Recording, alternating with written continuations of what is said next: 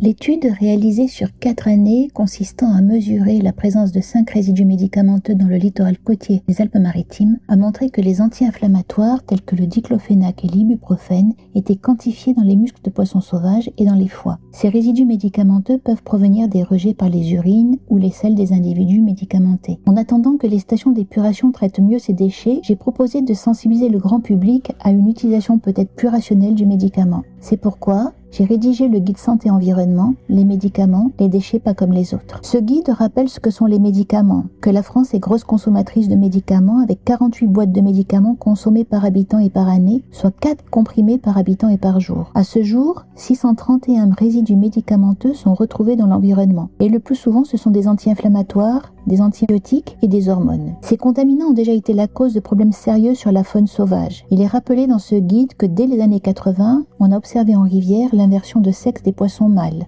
Qu'en 1990, en Inde, était observée une forte mortalité des vautours suite à l'ingestion des carcasses de vaches traitées au diclofénac. Actuellement, on tire la sonnette d'alarme avec l'observation de l'antibiorésistance qui signe vraisemblablement à la fin de l'antibiothérapie. Alors comment agir? On peut mieux prendre en compte l'indice de toxicité des médicaments, c'est-à-dire l'indice PBT. On peut individuellement avoir un mode de vie plus sain en limitant les résidus médicamenteux dans l'environnement. Rappelez qu'il est indispensable d'utiliser la filière de récupération des médicaments, filière cyclamède, plutôt que de jeter ces médicaments dans les toilettes. On peut aussi privilégier, lorsque cela est possible, les interventions non médicamenteuses telles que l'hypnose, l'acupuncture, etc. D'ailleurs, Aujourd'hui, la médecine se tourne vers de nouvelles pratiques car finalement, il est indispensable de concilier santé humaine et santé environnementale.